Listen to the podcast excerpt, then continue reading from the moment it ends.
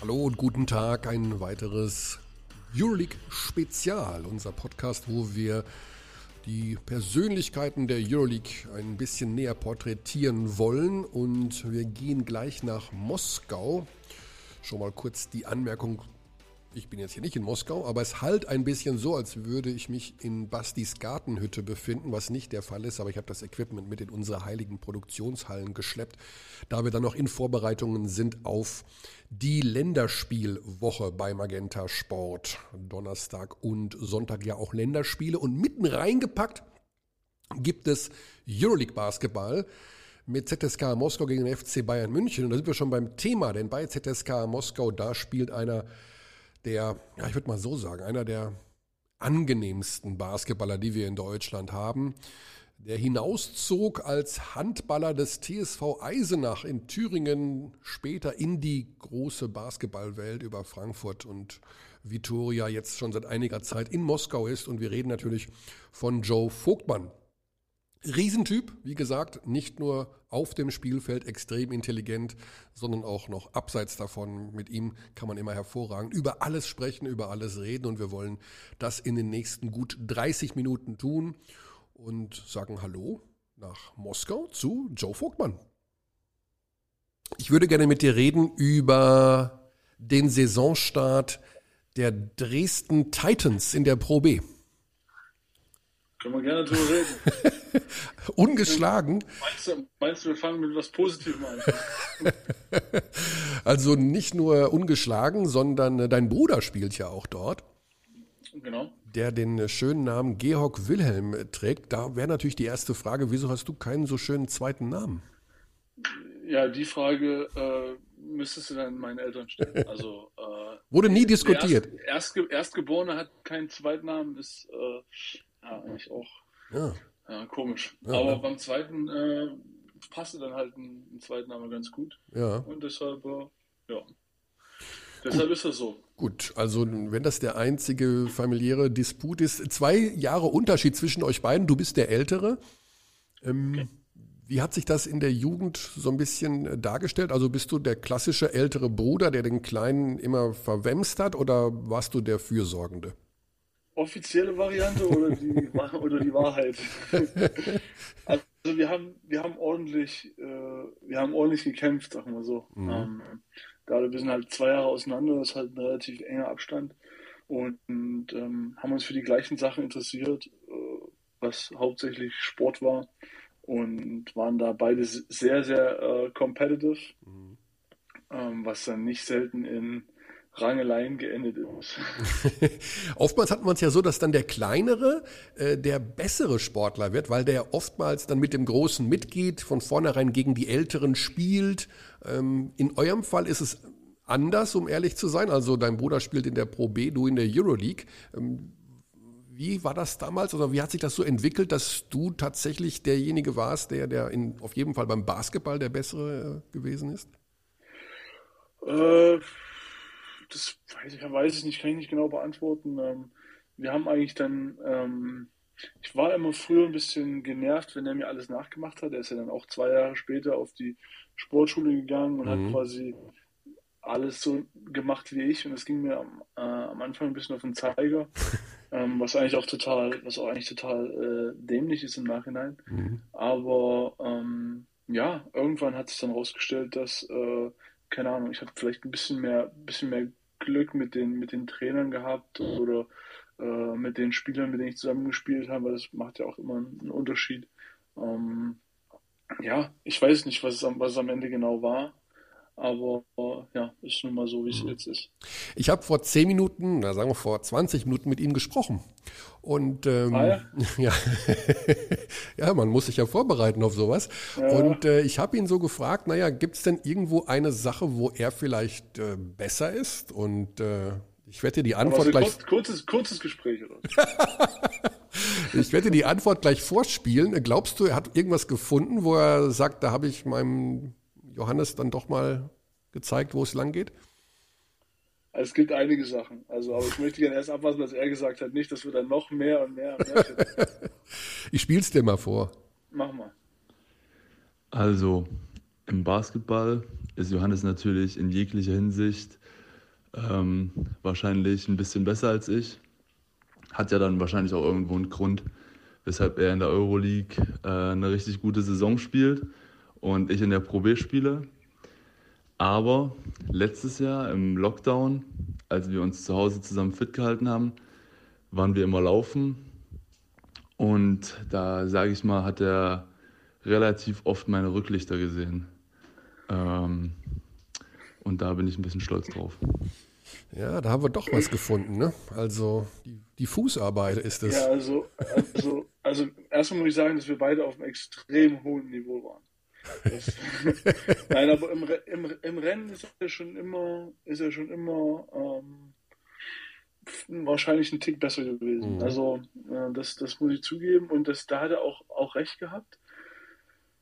Ähm, Ihr seid gleich groß, da, da jetzt, ne? kann ich, kann ich, nee, ist ein bisschen größer sogar. Ah, okay. Ähm, ich kann ich jetzt nichts gegen sagen. Also mhm. er hat, er war auch eigentlich immer der, der so ein bisschen athletischer aussah, immer ein bisschen drahtiger als ich.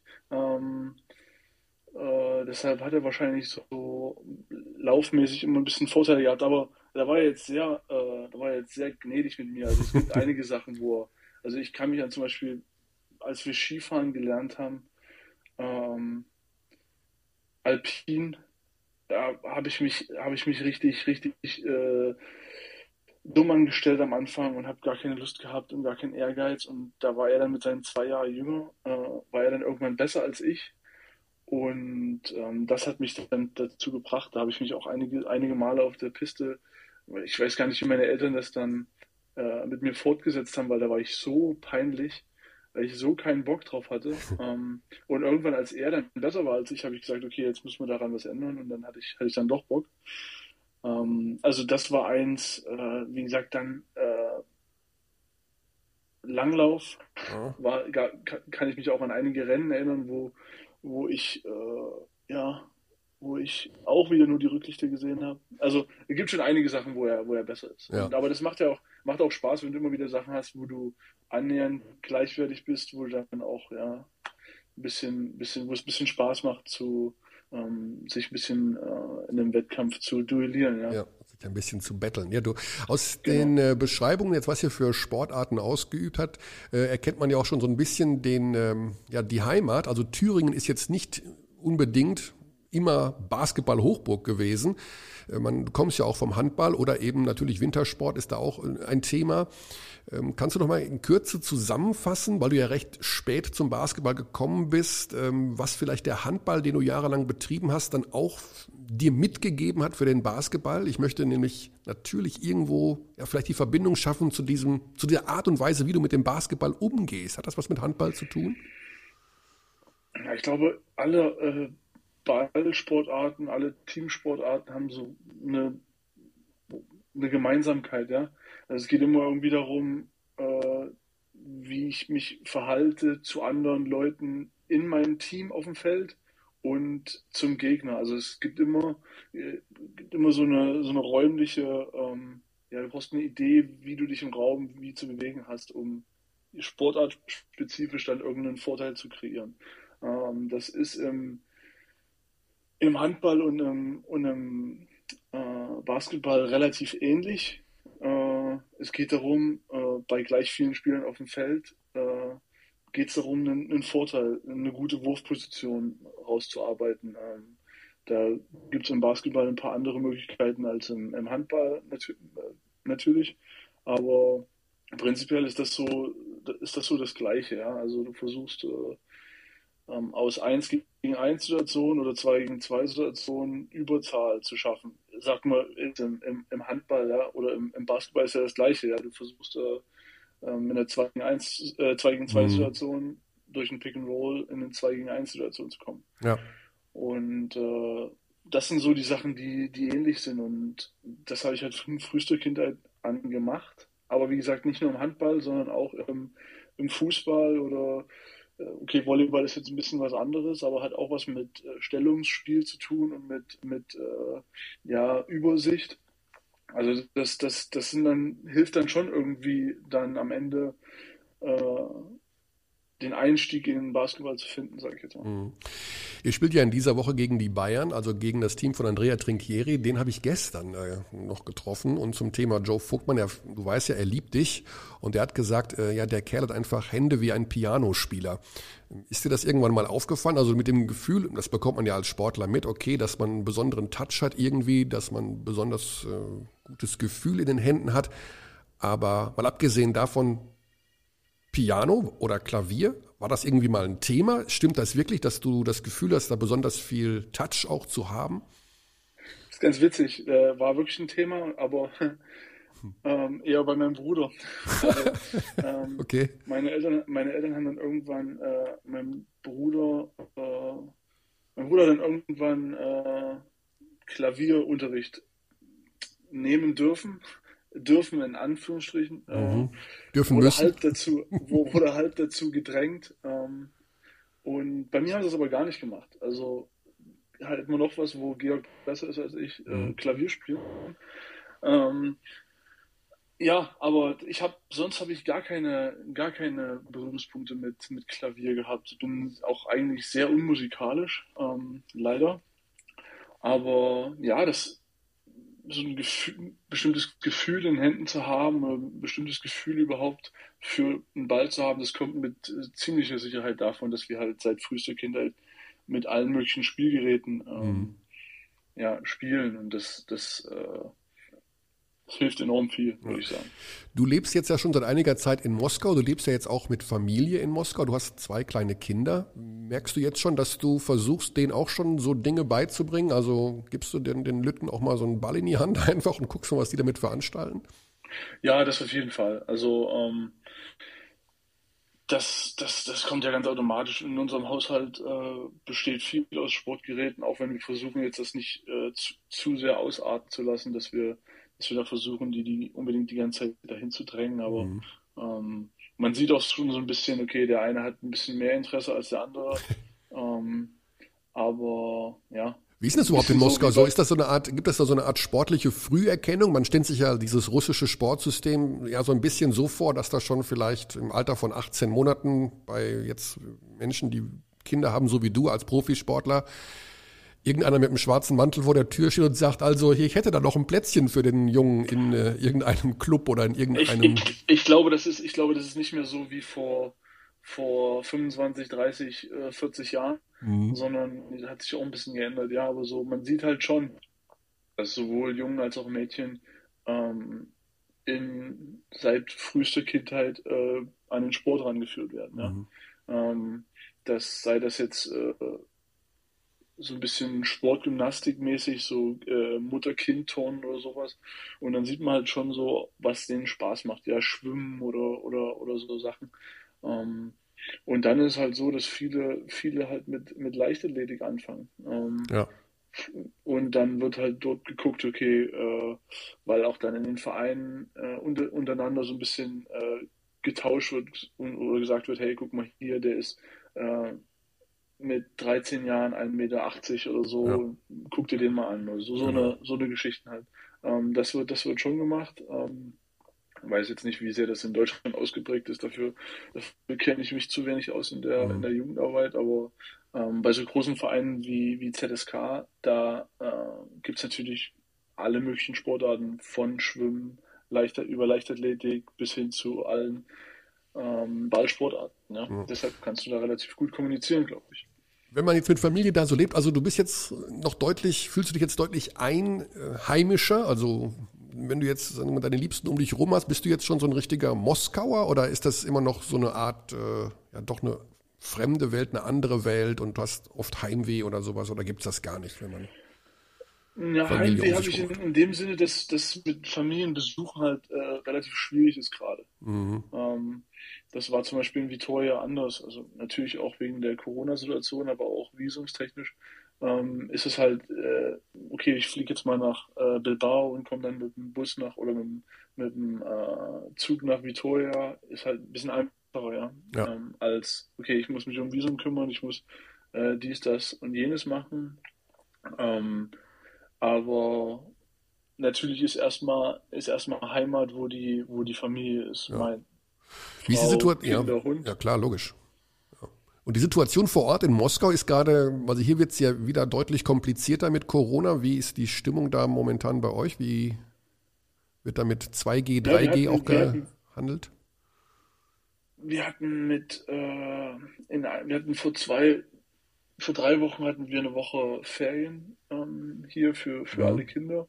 Und das wurde genutzt, um so einen Lockdown zu machen, zehn ah. Tage. Ähm, ja, das war jetzt, aber wie wirksam jetzt so zehn Tage Lockdown sind, weiß ich nicht. Gerade wenn dann alle äh, irgendwo in die Türkei fliegen oder nach Spanien, um die letzten Sonnenstrahlen einzusammeln. Ähm, das weiß ich nicht, wie, wie sinnvoll das ist. Sonst ist es relativ, relativ frei. Es kommt immer drauf an, auch wo du, wo du hingehst. Ähm, weil die ja, Impfbereitschaft soll ja nicht so wahnsinnig groß sein in Russland. Ne? Die ist, die ist nicht, die ist nicht so, die ja. ist nicht so hoch. Ne? Ja. Ähm, deshalb äh, ist alles ein bisschen schwieriger. Es wird uns halt äh, aufgrund dessen noch ein bisschen, bisschen äh, ja, weiterverfolgen. Ja. Kommen wir mal zum Sportlichen jetzt bei euch. Ähm, Trinkeri hat auch noch verraten gestern bei dem Vorgespräch auf die Partie morgen, dass er davon ausgeht, dass ihr wieder ins Final vorkommt, weil es ist eigentlich ein typischer Saisonverlauf für ZSKA, dass man in der regulären Saison, ja, das ist muss nicht immer alles super sein, aber man geht hinten raus eben mit der richtigen Mannschaft dann in Playoffs oder ins Final vor. Würdest du die Entwicklung ja ähnlich sehen? Also braucht eure Mannschaft immer so ein bisschen mehr Anlaufzeit als vielleicht andere, auch gerade vor dem Hintergrund, dass jetzt immer mehr verletzte Spieler zurückgekommen sind? Ja, also ich glaube, wir hätten schon gewünscht, dass es ein bisschen, bisschen glatter läuft, äh, die erste Saisonhälfte.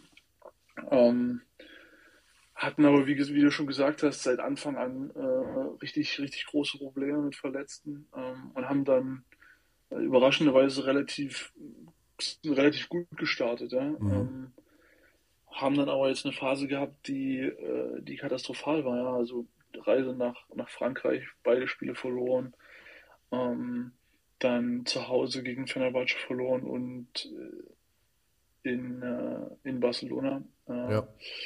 Das, das ist halt eine Phase, wo du halt, wo du halt durch musst, ja. Und das war dann die Phase, wo, wo die ganzen Verletzten langsam zurückgekommen sind und dann ändert sich halt die Rotation und dann weiß niemand so richtig, wo er steht und das ist halt eine Phase, die ist, die ist äh, schwer, aber da müssen wir irgendwie, irgendwie durchkommen, ja. Mhm. Wir haben jetzt, wir haben jetzt fünf Spiele, wir haben jetzt fünf Spiele, die, die wir gewinnen müssen, oder vier noch, glaube ich, die, die, äh, ja, wo wir eine Serie starten müssen. Ähm, und versuchen dann bis, bis Weihnachten wieder auf dem, auf dem Damm zu sein. Der Kader ist ja jetzt wieder richtig breit, also auch auf deiner Position. Milutinov kommt jetzt auch oder ist auch wieder zurück. Wie stellt sich das für dich da mit dieser Konkurrenzsituation? Da ist Schengelia, da bist du, da ist Milutinov. Hast du Sorge, dass so die Minuten drunter leiden werden? Äh, die Minuten werden bestimmt weniger werden. Aber wie gesagt, am Ende zählt, zählt der, der Sieg und wer mhm. jetzt auf, auf, dem Feld steht, äh, wenn wir wenn wir gewinnen, ist am Ende egal. Also ich meine, ich bin relativ gut drauf. Äh, ich werde meine Minuten bekommen und ja. Ich wollte gerade sagen, deine Statistiken sind ja super, deine Minuten sind super. Also du bist eigentlich in einer sehr guten Form. Ja, ich bin, ich bin in einer guten Form und das, deshalb werde ich auch weiter spielen. Aber mhm. wie gesagt, am Ende am Ende geht es wirklich darum, und es ist halt hier auch so, du kannst gut spielen, wie, wie du willst, wenn, wenn du verlierst, ist, äh, brennt der Baum. Da mhm. kannst du auch nicht sagen, oh, kannst du dich ausru ausruhen und nach Hause gehen und sagen, hey, oh, ich habe meine 15 Punkte gemacht und äh, ja, ja. warten mal, was die Saison so bringt. Sondern hier ist das Ziel halt ganz klar, okay, du musst hier jedes Spiel gewinnen. Und ich kann mich erinnern, als wir das, äh, wir hatten schon drüber gesprochen, aber das äh, erste Spiel in Mailand auswärts verloren. Mhm. Ähm, da war schon, da war schon äh, die Welt halb untergegangen. Mhm. Ja, jetzt zuletzt, äh, trotz der Niederlage gegen Barca, hattest du sechs von zehn von der Dreierlinie, dann gegen äh, Baskonia drei von vier. Kann man so sagen, dass man dich da jetzt häufiger sucht an der Dreierlinie, dass das ein bisschen was verändert hat in der Art und Weise, wie ihr da spielt? Ich glaube, das waren zwei Spiele, wo es uns am Anfang oder in den Phasen, wo ich getroffen habe, relativ schwer gefallen ist zu scoren. Mhm. Und dann, dann ist es halt, wenn einer, wenn einer irgendwie äh, trifft, dann versuchst du halt, okay, wenn der, wenn der trifft und bei allen anderen funktioniert es nicht, dann äh, versuchst du halt dafür zu spielen. Und ähm, das ist auch, glaube ich, das, was uns auszeichnet, ja, dass ja. wir, wir haben letzte Saison auch schon drüber gesprochen, dass ja. wenn, wenn, äh, wenn ein Mismatch da ist oder wenn, wenn jemand heiß ist, dann wird der, wird der auch gefüttert. Also das, das äh, das ist schon, da wird schon sehr darauf Acht gegeben. Mhm. Kleiner Schlenker zur Nationalmannschaft. Ich hatte jetzt im Vorfeld des Fensters immer wieder gehört, ja, eventuell kommt der Vogtmann aus Moskau und ich sagte mir, hey, kommen jetzt Euroleague-Spieler dazu? Und dann hieß es, der Akpina kommt von Fener und äh, Gordon Herbert meinte, ja, der Vogtmann kommt vielleicht doch nicht, der hat was am Auge. Ähm, wie, wie hat sich das ergeben in den letzten 14 Tagen? Gab es da die Möglichkeit, dass du zur Mannschaft dazugestoßen wärst? Ich habe ich hab, äh, mit, mit Gordy geredet darüber. Äh, er hat gefragt, ob, ähm, ob ich mir das grundsätzlich vorstellen könnte. Und dann hatten die sogar vorgeschlagen irgendwie oder die versucht, das Spiel gegen das Spiel gegen Bayern irgendwie vorzuziehen, aber mhm. das war relativ klar, dass die Euroleague da nicht, da nicht mitmacht. Und dann äh, war es im Gespräch, hatten wir gesagt, okay, dann komme ich fürs, fürs zweite Spiel. Uh, aber wir haben dann am Ende, ich habe mit unserem Head Coach hier nochmal gesprochen und auch mit unserem äh, Athletiktrainer und ich bin physisch nicht äh, auf 100% Mhm. Deshalb macht es nicht wirklich Sinn, ähm, da jetzt nochmal äh, durch diese drei Tage, die wir dann eventuell ein bisschen Luft hätten, äh, gerade im Hinblick auf äh, den kurzen Sommer letztes Jahr oder den prinzipiell gar keine Pause letztes Jahr und dann äh, die wichtigen Sachen, die nächsten Sommer kommen. Deshalb ja. macht es schon Sinn, irgendwie ein bisschen, bisschen Ruhe auch mal dazwischen zu haben und äh, ja, hab, war dann auch dann auch mit, mit Goldie da auch nochmal drüber geredet und ähm, ja, das war es war schon fast klar für ihn, aber wir haben uns die, die Möglichkeit offen gehalten, dass ich dann eventuell doch noch dazu stoße, wenn es mir, mir überraschenderweise super geht. Ja. ja, wir hoffen ja immer, dass sich da irgendwas entwickelt äh, zwischen Fieber und Euroleague, um das, um die Kuh da mal vom Eis zu kriegen, aber das ist sehr, sehr komplexes ja. Thema. Ähm, funktioniert irgendwie ja, nicht. Ja, das, das, das äh, muss irgendwann geklärt werden. Also, ja. Aber das ist halt, ist halt schwierig, dass das in äh, kurzfristig zu machen. Ja. Vielleicht muss da auch ein bisschen von Vereins- oder Spielerseite kommen. Ich glaube, wann war es? Vor drei, vier Jahren hatte Sascha Djordjevic mir mal vorgeschlagen, also er, seiner Meinung, äh, dass man streiken müsste. Also, dass die Spieler, alle, alle Teams, also Euroleague und FIBA und wo so alle spielen, einfach streiken und sagen, ja, keine Ahnung. Wäre das für dich so eine Geschichte? Du hast dich ja, als es im Sommer dieses Theater gab mit äh, Yoshi Saibu und viel, viel äh, gehört wurde, was Spieler sagen, äh, ein Statement abgegeben, was so ein bisschen äh, ja, für Furore gesorgt hat, weil du einfach Tacheles geredet, geredet hast. Wärst du so ein Typ, so voranzugehen und zu sagen, vielleicht muss man da irgendwie ja, sich mal einmischen ja. in die Sportpolitik und so? Also ich glaube, das Problem ist, dass es da auch von auf Spielerseite äh, keine Einigkeit gibt. Wenn sie jetzt sagen, wenn jetzt äh, alle Spieler sagen müssen, würden, hey, wir äh, wollen unbedingt in den Fenstern spielen, dann äh, glaube ich, wäre die ELPA, die äh, Spielergewerkschaft, wäre sofort dran und würde sagen, hey Leute, wie sieht's aus? Mhm. Äh, ist aber nicht so. Ähm, gibt viele Spieler, die sagen, hey, die Fenster sollen abgeschafft werden. Äh, es gibt viele Spieler, genauso viele Spieler, die sagen, hey, ich will unbedingt mit der Nationalmannschaft in den Fenstern spielen. Äh, und wenn es selbst bei den Spielern so unterschiedlich ist, ist es schwierig da zu sagen, hey, ja. pass mal auf, alle Spieler sind dafür, dass, dass wir die Fenster spielen, ähm, macht was. Ja. Äh, deshalb ist deshalb ist es schwierig und ähm, ja, am Ende äh, weiß ich nicht, ob man, ob man da nicht eine, eine bessere Lösung finden kann. Äh, sind, wie gesagt, das sind zweimal, das sind wahrscheinlich dann zwei Spiele, die verlegt werden müssen. Ja, und ganz am Ende musst du eventuell auch die NBA mit ins Boot holen, weil dort spielen ja auch immer mehr Europäer. Und ähm, wenn du wirklich, wenn du ja, wirklich okay, sagen willst, dass bei jedem Länderspiel für alle Teams immer die Besten an den Start gehen können, brauchst du dann auch tatsächlich die NBA noch dabei. Ja, ja. Das, das verstehe ich. Bei der NBA ist aber aufgrund dessen schon schwierig, weil die in der Zeit, wo wir die Fenster haben, ja. nicht ein Spiel haben, sondern wahrscheinlich ja, vier. Die, die werden nichts verlegen. Also da, die machen dann natürlich ähm, ihr eigenes genau, Ding. wie gesagt, bei der Euroleague wäre es das Bayern-Spiel, was mhm. verlegt werden müsste. Ja. Ähm, sonst bei, bei den anderen ist halt, ist halt viel mehr. Trotzdem, die Vorfreude bleibt natürlich, denke ich mal, bei dir. Für mich ist es ja eines der Bilder des Jahres gewesen. Der Moment, als ihr euch für Olympia qualifiziert habt, wie du da so emotional geworden bist. Äh, dann kam Olympia in diesem Sommer. War das so, wie du es dir vorgestellt hast? Und ist das auch so ein bisschen so eine Motivationsgeschichte für die EM? Also ist das so, wo du jetzt sagst, es ist einfach die geilste Zeit, ich bin im besten Basketballalter, ich möchte die Highlights alle mitnehmen, so wie sie kommen? Ähm, ja, also ich glaube, letzten Sommer war abgekoppelt davon. Letzten Sommer war was ganz Eigenes, eine Mannschaft, die so wahrscheinlich nicht wieder zusammenspielen wird, ähm, die sich halt innerhalb dieser Zeit was aufgebaut hat und ein Ziel erreicht hat, ähm, was unfassbar ist. Äh, und das wird für sich immer für sich stehen, separat mhm. von allen anderen Sachen. Nichtsdestotrotz habe ich natürlich Bock auf die, auf die nächstes Jahr.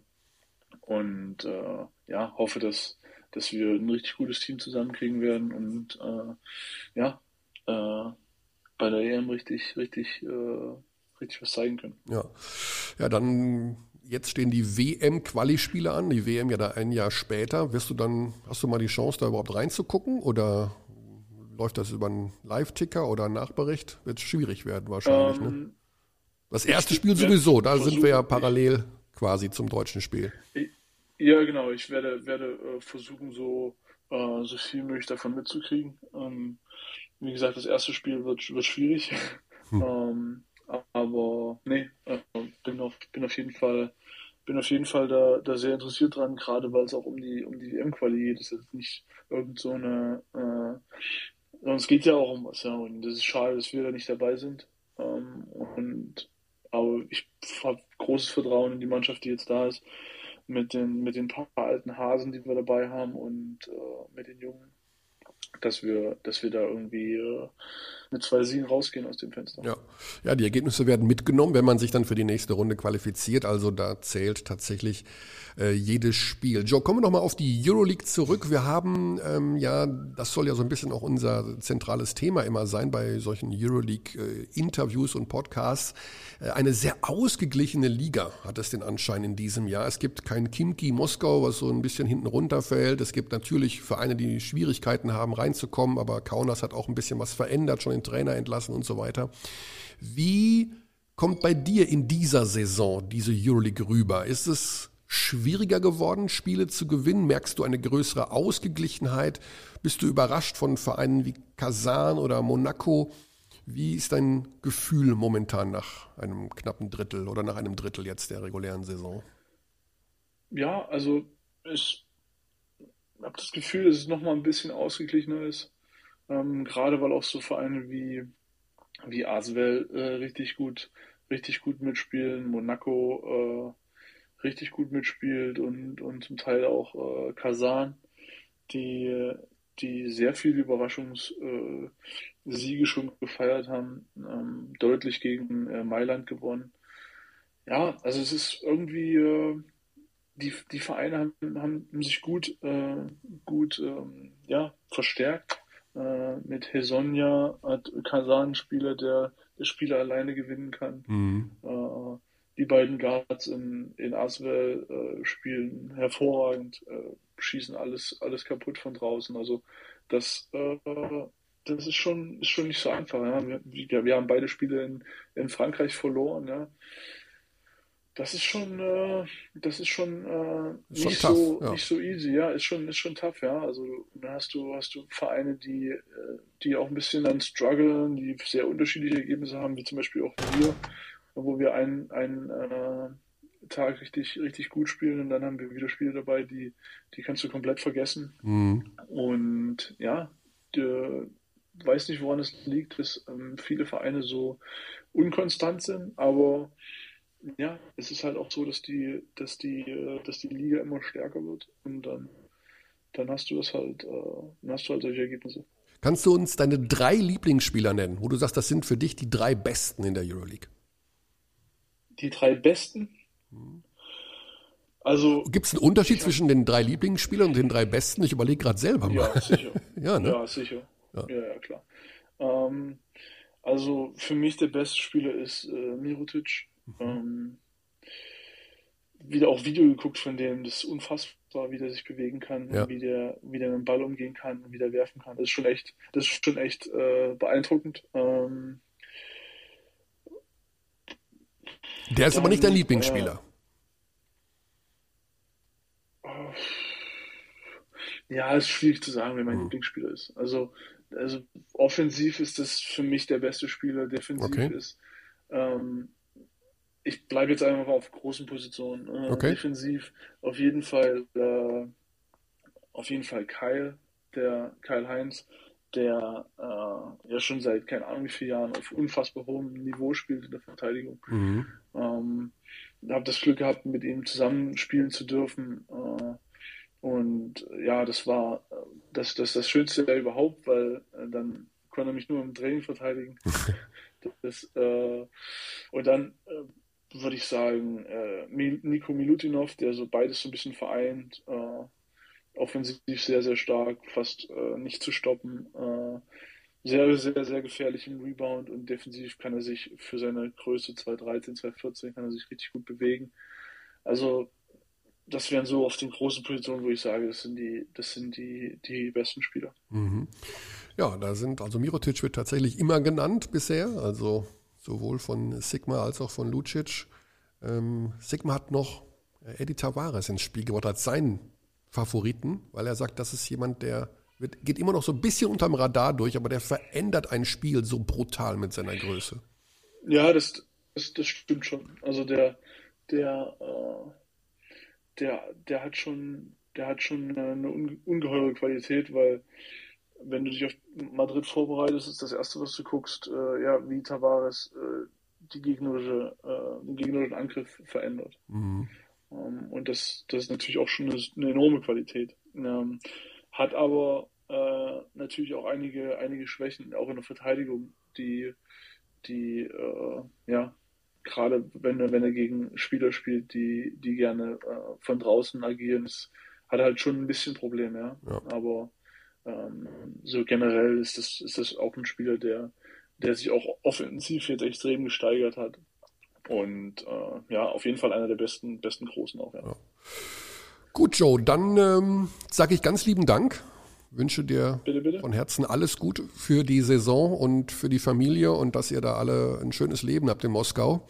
Lebt sich das schön eigentlich? Also ich, ich war mal da, aber da war ich äh, jugendlich. Kann man da richtig schön gut leben? Ist das, dass du sagst, es ist eine tolle Stadt auch zum Wohnen?